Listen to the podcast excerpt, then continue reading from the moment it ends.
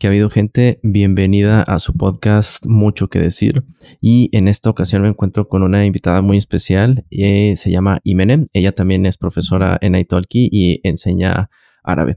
Eh, bienvenida Imene y primeramente gracias por aceptar la, la, invitación. Y bueno, te cedo la palabra igual para que te presentes un poquito y que te conozcan ahí posibles estudiantes que quieran aprender contigo árabe. Muchas gracias Martín. Eh, soy Imene Jelifi, eh, soy de Argelia y vivo en México. Soy profesora de, del idioma árabe eh, desde hace 12 años y pues muchas gracias por la invitación. Gracias a ti. Y pues bueno, primero que nada, yo sé que, que, estás viviendo aquí en México y justamente vamos a hablar de, de ese impacto, de ese choque cultural que, que experimentaste cuando, cuando llegaste, ¿no? Eh, ¿Cuánto tiempo llevas viviendo aquí en México?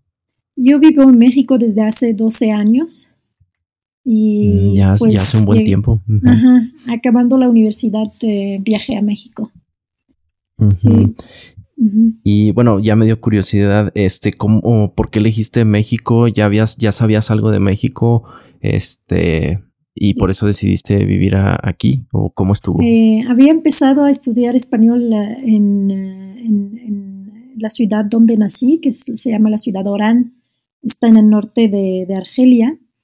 Y este, al terminar mis estudios en español, pues estaba buscando un lugar donde se habla español y pues así se me surgió la idea a México, eh, porque todo el mundo pues ya conoce España y, pues quería algo un poco más lejos y más, este, más aventura, ¿no? Y entonces decidí por México. Eh, no conocía mucho sobre México, solamente conocí el Día de Muertos, eh, lo conocí en los libros de estudio de español y desde ahí me nació la, la curiosidad. Órale, qué interesante. Y me uh -huh. llama mucho la atención porque justamente, eh, pues por esa zona geográfica, como que mucha gente tiende a, a irse por España, ¿no? Por la cercanía. Eh, sí. el, esta zona de, del norte de África, que es la zona, eh, ¿cómo se le llama? Sa Sa Magreb, exactamente. Uh -huh. y, y, sí, mira, qué interesante que te, que te dio curiosidad por venir acá. Sí. Entonces tú llegaste y cuéntame esos choques, el primer choque cultural que tuviste eh, aquí, en especial en la, en la Capirucha, ¿no? En la capital. En la capital, bueno, al principio cuando llegué, llegué como a las 5 de la mañana, eh, saliendo de allí tomé un taxi y le dije que me llevara a, a cualquier lugar donde se puede rentar barato, porque venía sola. Entonces, este, pues pasamos toda la ciudad, pero todo estaba cerrado, estaba amaneciendo y pues me, me sorprendieron los grafitis, eh, el desorden de la ciudad, este, como estaba acostumbrada de una ciudad muy chiquita, igual me sorprendió cuando se aterrizaba el avión que tuvo que pasar por mucha ciudad para llegar a la, al aeropuerto y eh, sí, ese fue el primer impacto eh, creo que me desmayé y me desperté hasta como por Toluca porque el taxista se le ocurrió llevarme a Toluca. Y pues me desperté por la marquesa. Y ya sabes, la marquesa es, eh, es hermoso. Y vi los árboles muy grandes. Nunca había visto tanto árbol um, de pino verde muy grande y estaba lloviendo. Entonces era sorprendente de, ver primero la ciudad y todo cerrado se ve, no se ve tan bonita. Y, este, y luego ver todo verde y montañas y todo fue muy sorprendente. Luego el tamaño de la lluvia, el clima. Eh, mi primer contacto con México fue, fue esa experiencia y este y me gustó mucho, me, me, queda en el siempre, siempre lo voy a, a recordar bonito. Sí, qué chido. Fíjate que te, entonces te llevaron a pasear por, por el valle, ¿no? Porque esa zona de, del Estado de México hay mucho, mucho valle. Es, Exacto. es muy bonito. Uh -huh. Sí. Sí, sí, sí. Y al final, bueno, sí, este sí te llevó a un lugar o a una zona donde pudiste conseguir algo, algo barato o asequible. Sí, sí, sí, este, llegué a, llegué a Toluca, a un fraccionamiento pequeño y ahí pude rentar y pues ahí sobreviví. Esa es una de las experiencias que tuve, pero creo que al tercer día me invitaron a me invitaron a un cumpleaños, igual me llevaron a la marquesa, pero de repente se pusieron a romper peniata la piñata, la piñata, bueno, mexicana, no sé si la conocen en otros países, pero, pero tenía forma de un niño. Entonces también fue un choque cultural al ver que están golpeando un, un muñeco de forma de niño. Nosotros no acostumbramos a hacer eso. Se me hizo un poco, un poco sorprendente, me asusté, me escondí. fue, fue algo diferente que dijiste, esto, esto se ve como algo diabólico. se me hizo como, un ritual, diabólico. sí, porque lo normal, pues lo normal son en forma de, estrellas, especialmente en, Navidad. Ajá. Pero sí, como que de repente hacen piñatas con, con formas de, pues de personas. de eh, personajes, sí. Seguramente era un personaje, pero yo no lo reconocí y solamente pensé que es algún ritual y no no lo entendí, pero estuvo, estuvo raro. Sí, y una cosa me surgió la duda, eh, las personas que te invitaron a, esta fiesta, ¿tú las conociste cuando llegaste, recién llegaste a, pues, aquí a México? La persona que me rentó la casa fue la que me, la que me invitó. Ah, ok, ok. Fíjate. Y fíjate, ahí está el primer choque, ¿no? Como una, una tradición acá de mexicana que dijiste, ¿qué onda? Me, sacó de, onda ver esto. Y me imagino que la comida, no sé si también por ahí mm, te pareció medio extraña cierta comida. Sí, sí, sí. Em, como vengo de, una cultura árabe que no, como, no comemos cerdo ni comemos... Em, no, tomamos alcohol, entonces yo venía con mucho cuidado de no comer esas cosas, entonces sospechaba de todo lo que me daban. Y, pues prácticamente los primeros seis meses me la pasé comiendo verduras, pepino, tomate, eh, y poco a poco fui descubriendo que existen verduras igual que en mi, que en mi país. Entonces, pues cuando veía una berenjena, pues me emocionaba que había Y poco a poco, y creo que los, me bajé muchísimo de peso porque comía pura verdura. Y, y hasta los seis meses me encontré con una marisquería y pude comer, o sea, comí muchísimos mariscos esos días porque, porque pues, estaba emocionada. Pero es muy difícil cuando vienes solo y no conoces a nadie. Eh, y pues no, no tienes tanta confianza y pues te cuesta, se, toma muchísimo más. Además, una mujer de, de, una cultura árabe pues es un poco lenta en cuestión de, de, acercarse a la gente y preguntar y tímida, ¿no? Entonces, pues yo trataba de aprender todo por mi medio y pues fue muy lento todo ese proceso. Y, pero pues al final, poco a poco, yo creo que hasta los tres años empecé a comer las tortillas, y pues en Nopal yo creo que hasta los seis años y pues poco a poco me fui, eh, me, me, fue gustando la comida mexicana, pero sí me costó muchísimo al principio. Sí, creo que, bueno, algo que tiene la gastronomía mexicana es que es muy, muy variada, ¿no? O sea, si te encuentras verduras de todo tipo, frutas de todo tipo, carnes de todo tipo, este, y como tú dices, eh, pues cuando llegas sola, pues tienes que ser cuidadosa eh, por ciertos aspectos, ¿no? Entonces, eh, digo, qué bueno que aquí en, te llegaste a un país donde sí encuentras de todo tipo de, de, verduras. Sí, la verdad. Este, Sí, pero igual carne de res es así, si la comes, ¿verdad? De cordero. Sí, sí, res y este, cordero, pollo, y mariscos, sí. Sí, sí es. Fíjate que aquí en México, mm, según yo, en todo el país, o sea, sí consumimos de todo tipo de, carnes y en el, en el norte especialmente se consume más carne. Eh, yo, por ejemplo, soy del norte y pues existe esta tradición de la carne asada que mucha gente la asa cada semana. Este, y sí se consume mucha, mucha, muchísima carne. Eh, y por ejemplo, el nopal, ya que mencionaste el nopal, ¿te gustó esa texturita como babosa? Este, que se puede hacer de, diferentes maneras, ¿no? Cocido, asado o crudo.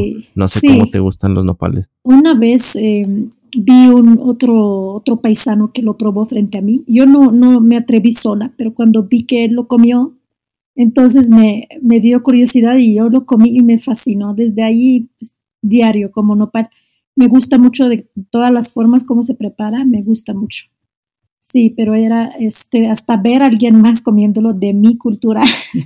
Ajá. Sí, sí. Pero a pesar de que era pues un, digo, un cactus de la familia de los cactus, eh, ¿tú tenías miedo como de probarlo? Eh, sí, de probarlo porque se me hacía que no se come. Hay cactus en, en mi país, este, en, en, Argelia hay cactus, hay este, el árbol de la tuna y justo en nuestra casa había una, pero no lo comíamos, comíamos la más el, la, la fruta. Y solamente yo decía, pues eso no se come, nada más. pero, pero sí es muy sabroso. Fíjate que es una, una planta muy interesante porque obviamente está el nopal, que es eh, pues mm, salado, pero, y la fruta de la tuna, ¿no? Eh, que al mismo tiempo da un fruto muy dulce. Y, me, sí, me llama mucho la atención, incluso a mí, que soy de aquí, este, me llama mucho la atención. Te soy sincero, a mí no me gustaban los nopales pero realmente es el secreto para poder aguantar el chile, la salsa, porque aquí en México quizás también fue un choque, no sé, que aquí le ponemos salsa a todo. Es decir, si no tiene chile, salsa o algo que pique, no la consideramos comida. Sí. Este, ¿Cómo te fue con, con, el picante aquí?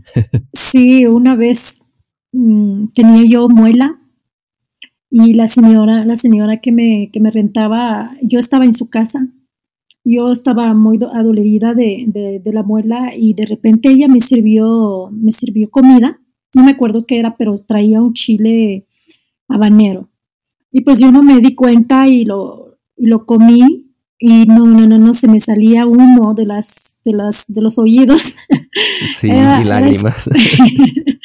me puse roja, y mocos, y, mocos y, estaba como, no, es un, es un, es un picante muy, muy raro, muy diferente. No es, no es que arda la lengua, sino duele la cabeza.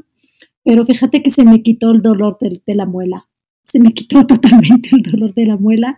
Y desde ahí entendí que también podría ser una forma de curar. Y la señora lo hizo a propósito. La señora es de Oaxaca y, y muy sabia. Sí, exactamente. Y fíjate, esto de los chiles aquí en México es muy interesante porque cada chile tiene un efecto diferente. Por ejemplo, hay unos que pican en los labios, pero no en la lengua. Y hay otros que te, que te calientan la lengua, pero no te hace nada en, en los labios. Y hay otros que te calan en la garganta. Y hay otros que son como dulces. Y eso es lo que me gusta mucho de aquí de, o sea, de, de, esa variedad de, de, chiles, ¿no? Que depende del chile, pues tiene un efecto en cada, no sé, en los labios, lengua o así. Sí, me gusta mucho el guacamole, que lo ponen mucho no, no es el guacamole, es una salsa verde que parece un guacamole, no sé cómo le llaman, pero se vende en las taquerías.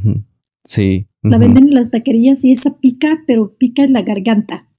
Entonces, cuando tengo malestar de garganta, pues sí, voy, voy a la taquería y la trago así completa. sí, me gusta, la verdad. Y, y, en, en, en Argelia, acostumbran a comer picante o no tanto? Creo que no, tanto, ¿verdad? No, no tanto. En Túnez sí, pero en Argelia no. En Argelia no se acostumbra. Tenemos solamente el chile güero y ese se, se guisa con algunos eh, guisados y se pone como completo, entero y se va como que pues picando, o sea, comiéndolo poquito a poquito, como combinándolo con la cucharita de comida, pero es realmente, tengo un hermano que come mucho picante, le gusta, lo busca, pero no se acostumbra a comer picante. Pero aquí yo, ya estoy muy acostumbrada. Oye, en ese sentido, ¿crees que, los mexicanos somos medio masoquistas gastronómicamente hablando? Porque, pues, me imagino que tú ves cómo le atascan de salsa y le entran al chile, ¿no? Los mexicanos y ahí están súper enchilados, pero siguen comiéndole. Sí, sí, yo creo que, que a los mexicanos les gustan los retos. Y por lo, una cosa más difícil les gusta, no les gusta algo fácil. Entonces eso hasta replica en toda la vida y además la, lo vemos bien claro en la comida. Sí disfrutan mucho el picante, aunque los lastima, no les importa, no les importa. Sí, sí, pero como dije, el secreto para aguantarlo, eh, tanto, bueno, sobre todo en el estómago, es el nopalito. Esa babita que suelta protege muy bien todo el tracto intestinal y eso evita la gastritis posteriormente ah, o las úlceras gástricas. Sí, sí, igual, dime. Ah, no, dime, dime. Igual el aguacate es una experiencia única porque no lo conocemos en los países árabes. Sí llega a ver, pero muy caro y, en una tienda en toda la ciudad, ¿no? Entonces yo, eh, el aguacate, me acuerdo que mi padre viajó a, Camerún y nos trajo un aguacate. Eh, nos trajo una botella de coca, Coca-Cola, y nos trajo aguacate, cosas que no se vendían en mi país. Entonces fue todo una fiesta comer aguacate, pero, pero no nos gustó porque como nos había dicho él que es una fruta, esperábamos que era dulce. Y pues al cortarlo, no sabíamos cortarlo, no se quedó todo aguado el, aguacate cuando lo estábamos comiendo y pues al final no nos gustó y se nos hizo vómito. Pero aquí en México, eh, pues yo creo que la primera vez que corté un aguacate me, me herí la mano porque pues no sabemos. Y, y a la señora esa que me, me, estaba rentando la casa, y ya me, me enseñó cómo cortarlo y todo, y es, tiene toda su ciencia también es una experiencia muy padre porque lo pones en todo, se pone en todo, es como mayonesa.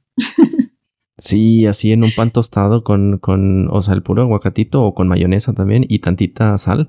Híjole, un buen desayuno. sí. Con, con, un buen café así negro, sin azúcar. Wow. Sabe bien rico. Sí, sí. sí, y fíjate, hablando, por ejemplo, de, de otro aspecto, la, la, indumentaria, la vestimenta, Em, te causó un shock. No, no sé si tú llegaste con, con tu burka, creo que se llama la, vestimenta eh, tradicional del mundo árabe, burka. Este, ahí, ¿cómo te fue con la vestimenta? ¿Hubo algo raro? En Argelia no, no nos ponemos burka, o sea, es decisión de cada mujer, pero la mayoría de las personas somos, eh, como se dice ahí, civilice, como sin, sin, no nos tapamos. Sí, más podría ser como más libres o más civilizadas. Más libres, sí, sí. sí, más este, más como un poco no tan conservadores, no tan conservadores. Sí, exactamente. Y este, y las mujeres, pues yo en, en, mi país no me tapaba, no me ponía hijab, ni burka, ni nada. Y pues aquí en México igual, aquí en México igual mi misma ropa que traje de allá la ponía y no, no me veía muy diferente, la verdad. Y el chiste de esto igual es no desde la cuestión cultural, eh, la vestimenta que pone la mujer árabe es para no llamar la atención. Entonces, si, si llegamos a un país extranjero donde todas las mujeres no se tapan, eh, poner una burka es llamar la atención y no es, la, no es lo correcto. Entonces es mujer no ponerla y pasarte por cualquier mujer que ponerla y todo el mundo te está viendo. Entonces, pues yo prefiero andar así. Fíjate que a mí me llama mucho la atención que en el mundo, voy a decir musulmán, porque no, no solamente es árabe, pero en el mundo musulmán ahí cada país tiene como su nivel de, de, libertad, ¿verdad? Porque yo, por ejemplo, tuve una novia turca que nos conocimos en Barcelona y me acuerdo que ella tenía unos tatuajes en el brazo, no, pues no usaba el hijab y a veces traía unos shorts muy, muy cortitos y le pregunté que si eh, así podía andar allí en Turquía y dijo, sí, pues depende de la ciudad, pero generalmente sí. Y dije, órale, y ya me explicó, dijo, pero en otros países también musulmanes, pues eh, no es bien visto eh, andar así como yo ando aquí o en Turquía. Y me sorprende como que ese nivel, ¿no? Que existe en cada, en cada país. Sí, eso, eso se eso su origen se regresa a la, a la colonización de, de, otros países. Por ejemplo, Argelia fue colonia francesa. Pues la influencia de la cultura francesa pues hizo que la gente es un poco más abierta, más, más como cultura occidental. Pero los países que no tuvieron ninguna colonización o se liberaron hace muchísimos años y practican ya la religión musulmana desde aquel entonces, eh, sí son un poco más conservadores y varía mucho podríamos ir a extremo como Irán o Arabia Saudita, que son países ya muy conservadores, a un país muy ligeramente conservador como Túnez o Argelia o Marruecos. Exactamente, sí. ¿Y que hubo, hubo algunos otros aspectos que te causaran un choque cultural que te pareciera aquí muy, muy extraño? No sé si has ido a, otras partes de México, ah, yo creo que sí, además de, de la capital y que hayas visto cosas diferentes. Pues eh, fui a Pascuaro y eh, el día de ajá, Michoacán y, vi el día, cómo festejan el Día de los Muertos y pues obviamente llegando de, de Argelia vi que, que, hacen calaveras con eh, figuras, bueno, calaveras de chocolate bueno, son figuras de muertos con chocolate y eso también me sorprendió muchísimo porque nosotros la muerte como que la, la evitamos, ¿no? Le tenemos miedo y pues esqueletos para nosotros es algo, pues no es algo que queremos comer, ¿no? Entonces no vamos a hacer un chocolate, no vamos a hacer un esqueleto de chocolate y lo comemos, es como estar, no, por más que lo quiero eh, explicar, no existe en mi cultura eso. Entonces para mí era, era un choque cultural que están comiendo un, esqueleto, porque para mí es un esqueleto, no es chocolate. Entonces también se me hizo medio, medio, medio raro. Sí, digamos que la forma trasciende al fondo, que sería la, pues la sustancia, el chocolatito, ¿no? Para desde tu perspectiva. Y como dices acá en México, es como que, ah, mira un chocolate y, no nos importa que tenga la figura de, un cráneo o de un esqueleto. Sí, es que eso, eso se regresa, es que en nuestra cultura nosotros no, no tenemos imágenes, sea por nuestra religión o sea por nuestra cultura. No ponemos, no le ponemos el chocolate, no, no puedes, por ejemplo, una empresa eh, mexicana no puede vender unos chocolates de forma de, insectos o de calaveras o algo a, los países árabes, porque no lo van a comer, es fuera de su cultura y es, este, es aterrador. Entonces, es, canibalismo. Entonces, no, no lo hacemos, sí. Sí, es, hay que ver todos esos detalles de cultura. Son muy profundos, parecen sutiles, pero sí eh, reflejan en nuestras vidas. Exactamente. Eso me lleva a pensar a que, por ejemplo, en el sur de México se acostumbra a comer eh, chapulines o escamoles, eh, insectos, ¿no? Entonces, me imagino que eso eh, también sería un choque cultural para ti, ¿no? Sí, sí, sí. En, Argelia, como diríamos en México, muy coloquialmente, ni de pedo comerías insectos. sí, no, una vez igual con esa señora, que ella era de Oaxaca y hacía tanta cosa que una vez entré a la cocina y ya no estaba y vi un plato de eh, gusanos de maguey así grandotes. No, no, no, me salí corriendo y, no, no, sí estaban, gracias a Dios, muertos. No me moría si estuvieran vivos. Y este, lo veo así, me salgo corriendo, me voy a mi cuarto, le llamo a mi mamá y le cuento, le digo, aquí la gente come gusanos. Bien choqueada. Sí, igual. Igual la sangre, por ejemplo, es increíble. Me llevaron al pueblo Oaxaca y este, me sacrificaron un, cerdo, que yo no como cerdo, pero ellos despertaron muy temprano y me sacrificaron un cerdo para recibirme. La gente muy generosa eh, quiso, quiso regalarme como un, todo un cerdo y ya al final les dije yo, es que yo no como cerdo, pero lo peor de eso es que prepararon moronga, eh, prepararon... prepararon un platillo de con la sangre, como una gelatina de sangre. No, no, no, no, no. No, me fui al bosque, me salí al pueblo y me pasé todo el día pensando con quién estoy viviendo. ¿En dónde estoy? ¿A dónde vine a parar? ¿no? sí, es muy chistoso me hiciste recordar una entrevista de, de, un presidente que estaba, bueno, daba, estaban dando una conferencia sobre las exportaciones y justamente de carne de, de cerdo. Y entonces el secretario de exportación dice, sí, estamos proyectando eh, Em, exportar carne de cerdo a Indonesia. Y luego el presidente pues se ríe y voltea y le dice en Indonesia pues no comen carne de cerdo porque son musulmanes y me dio mucha risa porque siendo el secretario eh, de Relaciones Exteriores de Exportaciones no sabía, ese dato súper importante, ¿no? Que ahí no se consume cerdo y ya estaban pensando en exportar, carne de cerdo. Sí, sí, sí, pasa mucho. sí, a veces igual este mi compañía, donde nosotros certificamos comida para, los árabes y para los musulmanes, igual a veces empresas de, alcohol si quieren certificarse y nosotros no tomamos alcohol. Eh, este, rastros que hacen cerdos se quieren certificar, mucha gente no sabe, no saben de qué se trata eso. Exactamente, que por eso es muy, muy importante conectar con, con la cultura. Em, a simple vista, digo, ya cuando te metes en, en, estos aspectos, se da cuenta uno que, que realmente la cultura impacta, tiene un impacto eh, en otros aspectos que no se puede profundizar, pero en la economía, en la, en la política incluso, y que es importante conocerlos, ¿no? Precisamente para esas relaciones de importaciones, exportaciones, este, para saber. Sí, es muy importante promover, bueno, entender la cultura para lograr hacer con ellos este, negocios.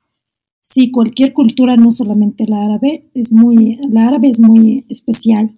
La musulmana es 30% de la población mundial son musulmanes. El mercado es muy grande, pero, pero sí hay que entender ese mercado para poder hacer con él negocios. En todos los aspectos, hasta financieros, en todos, todos, está transporte, todo, todo, todo, entra la, la cuestión cultural y religiosa. Sí. Sí, por ejemplo, me viene a la mente esto de los chocolates, tú, tú los has visto seguro aquí, los chocolates que tienen tequila, eh, José Cuervo, esos chocolatitos que tienen licor. Exactamente, ajá. Y alguna vez, digo, por accidente, digo, no creo, pero que dijeras, ay, me lo iba a comer, pero me di cuenta que tenía licor, rompope, tequila, y dijiste, no, no puedo sí, Sí, sí me ha pasado, sí me ha pasado hasta con chapulines, chocolates que tienen chapulines y este sí este como que los vuelvo a escupir eh, podría sí si alguien que me conoce me los ofreció pues me podría molestarme porque ya sabe que no que no como esto sí sí es incómodo. Y la gente piensa que es muy sencillo para nosotros pero pues no es muy cultural cultural. Así es. Y fíjate, recapitulando un poquito con los choques, uno fue pues esa tradición de ver la piñata, eh, la comida, el picante, em, la, bueno, vestimenta ya vimos que no tanto. ¿Y hubo alguna otra cosa, algún otro detalle eh, para dar finalización al, episodio? ¿Algún otro detalle que te haya causado pues ese impacto cultural? No me, no me acuerdo. La forma de vida, el ritmo de, vida. Sí, el ritmo. Sobre todo en la capital. La puntualidad. la puntualidad. Ah, sí, cierto. La puntualidad. A ver, pero yo tengo una duda. En, en el mundo musulmán sí son puntuales, ¿verdad? Súper, súper puntuales. Y respetamos mucho el tiempo de los demás. Y este, pero aquí en México es una cultura muy relajada, muy relajada. Y pues los estudiantes llegan 20 minutos tarde y a las reuniones. Yo he ido a fiestas puntual y tendría, o sea, y la gente me dice, esa es la puntualidad no mexicana, eso no debes llegar. Si te decimos a las 11 tienes que llegar a las, a las 12, pero ellos mismos, ellos mismos te lo dicen, o sea, es increíble el cálculo que lleva la gente del tiempo, o sea, la noción del tiempo. Exactamente, sí. Mira, fíjate, ya que lo mencionas, fíjate que no sé si sea como una cuestión de, de que se las va la onda o que se haga a propósito, porque yo, por ejemplo, yo, yo sí soy puntual y como tú dijiste, la palabra clave es, es que el respeto, el respeto del tiempo de, de los demás, porque pues no es como que tengas todo el día libre como para no darte cuenta que pues que tienes que cumplir con cierta hora, ¿no? Yo sí soy muy, muy puntual, siempre he sido muy, muy puntual. Sí. Este, pero sí los mexicanos de que no, pues al rato y al rato puede ser un nunca, ¿no? O, en un minuto. No, pero no es, no es, es una cuestión cultural y es adrede, o sea, sí es a propósito, porque es un acuerdo social. Este, se entiende, no, para ellos no es falta de respeto, sino es el ritmo de la vida, la, la llevan relajada toda, entonces pues no, pues ya con el tiempo uno se acostumbra y pues se vuelve impuntual. Sí, exactamente. Sí, sí, se, se, amolda. Sí, pues ya ni tiene de otra, ¿no? ¿Qué tanto vas a hacer, coraje? Sí, así es. Exacto. Oye, Mene, pues fíjate que disfruté mucho este episodio, largo y tendido. Este, y nuevamente muchas gracias por, por haber aceptado la, la, invitación y compartir pues tus impresiones de, de tu cultura argelina y eh, la de México. Gracias, gracias a ti Martín, te, te felicito por este programa que estás haciendo, te, te, te deseo mucho éxito y cualquier cosa que andamos, muchas gracias a todos por escuchar. Muchas gracias y que estés muy bien. Hasta pronto. Gracias, hasta pronto, bye.